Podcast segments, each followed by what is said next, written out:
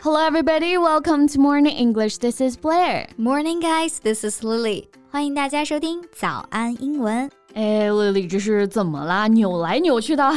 Are you uncomfortable sitting in this chair？没有啊，我中午吃饭吃太多了，撑得慌啊。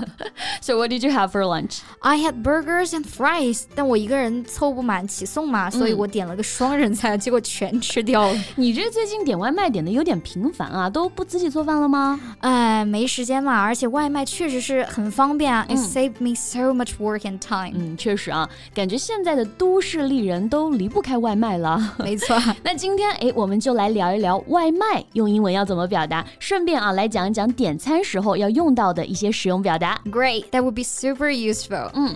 那首先解决一下我们刚刚一直在聊的外卖啊，我们说的外卖其实就是你不需要到店，而是通过网上预约啊或者电话的方式，要求店家把食物送到指定的位置来用餐。Right. So if we want the food to be delivered to our home or another location, we can use the word delivery. This means that we don't have to go to the restaurant ourselves. 嗯，这个 delivery 其实就是等同于快递啊、配送等等。嗯，英国的一家外卖 app 的名字就叫 Deliveroo。嗯，那我们现在点外卖一般都是在外卖软件上直接点嘛。嗯，但是呢，也有一些比较傲娇的店家啊，只接受电话预订的。那我们可以怎么打电话来订餐呢？来，丽丽给我们演示一下吧。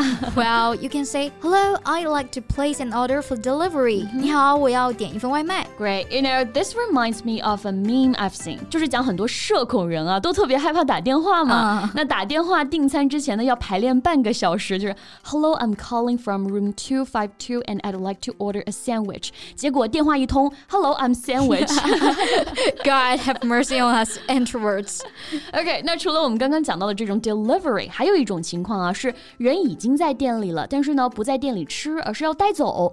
这种情况我们可以怎么说呢？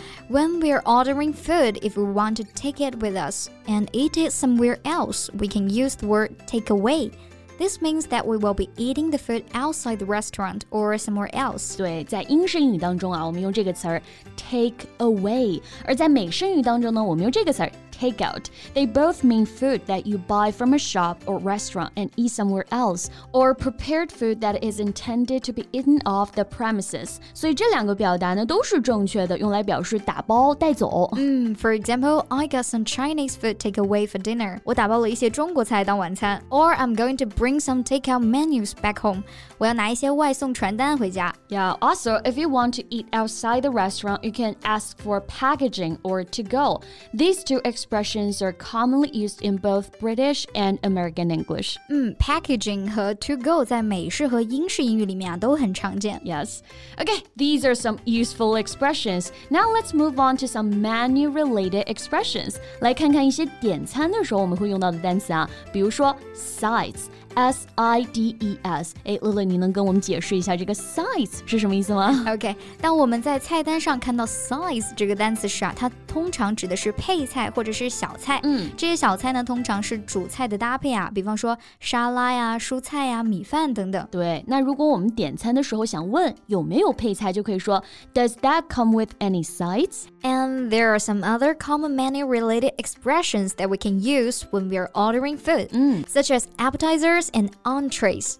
When we see these words on the menu, they usually refer to starters and main courses respectively. 也就是我们说的开胃菜和主菜。Right. Some common example of appetizers include chicken wings, cheese plattered, shrimp cocktail, or bowl of soup. 而这个 entree 一般就是我们说的大菜啊，鸡、猪、牛或者是海鲜啦，反正就是一顿饭里面那个硬菜。嗯，对。不过大家要注意啊，用 entree 来表示主菜，一般都是在美式英语中。嗯，在法语中呢，它和 appetizer 是一样的，都表示前菜。嗯，那如果我们在餐厅吃饭的时候有新人加入，或者是餐具掉地上了，需要加餐具，应该怎么说呢？If you need utensils, you can say, "Can I have some utensils, please?" 对，这里的 utensil，u t e n s i l 就表示器皿、用具。注意单词开头的字母 u 啊，不读 u，它发 u 这个音。另外，我还有一个非常非常重要的问题啊，肯定也是很多同学想问的。我们吃完饭如果要开发票，哎，应该怎么说呢？That's a good question. You can say, "I need a receipt." please. Right，我们说的收据、发票、借条都可以用这个单词来表示啊。Receipt R E C E I P T 这个单词大家要注意一下它的拼写，中间的字母组合 E I 发 E 的音。那有些同学呢会把它拼写成 I E 啊，那就错了。然后大家注意不要写反了。嗯，那除了这些啊，还有什么是我们在点餐的时候需要知道的呢？Well, I don't know if you have noticed when you go to a restaurant abroad, most of the time the waiter or waitress would check with you if you have any allergies or dietary restrictions. 对我感觉是不是国外人的体质原因啊？他们很多人都有过敏特别严重的食物，所以餐厅啊都会特别注意要问一句。那过敏啊，我们就可以用 allergy 这个单词来形容。注意发音的时候，重音在第一个音节。但是当它变成形容词 allergic，重音就变到第二个音节了。Right, but it doesn't have to be allergies. People may choose not to eat certain food for health, cultural, ethical, or religious reasons. 我们可以把这个情况都称之为 dietary restrictions. Right, dietary 是 diet 的形容词形式啊，表示饮食的；restriction 表示限制、约束。合起来呢，就是饮食限制，也就是出于健康啊、文化或者种族、宗教等等原因而不吃或者少吃某些食物。Yeah, there are several types of dietary restrictions, including vegetarianism, veganism gluten-free diets and low carbohydrate diets。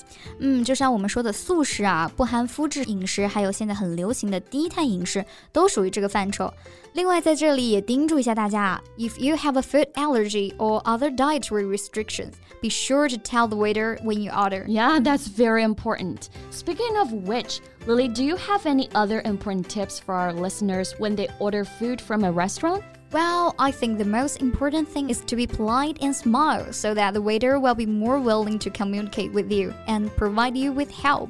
无论什么时候啊，也不管是在国内还是国外啊，最重要的就是保持礼貌，这样服务员会更愿意跟你交流和帮助你的。Yeah, well, that sure is a very helpful tip and a very good ending for today's podcast. 那关于点菜的表达，我们今天就聊到这里了。大家关于这个话题还有什么想说的，都可以在评论区给我们留言哦。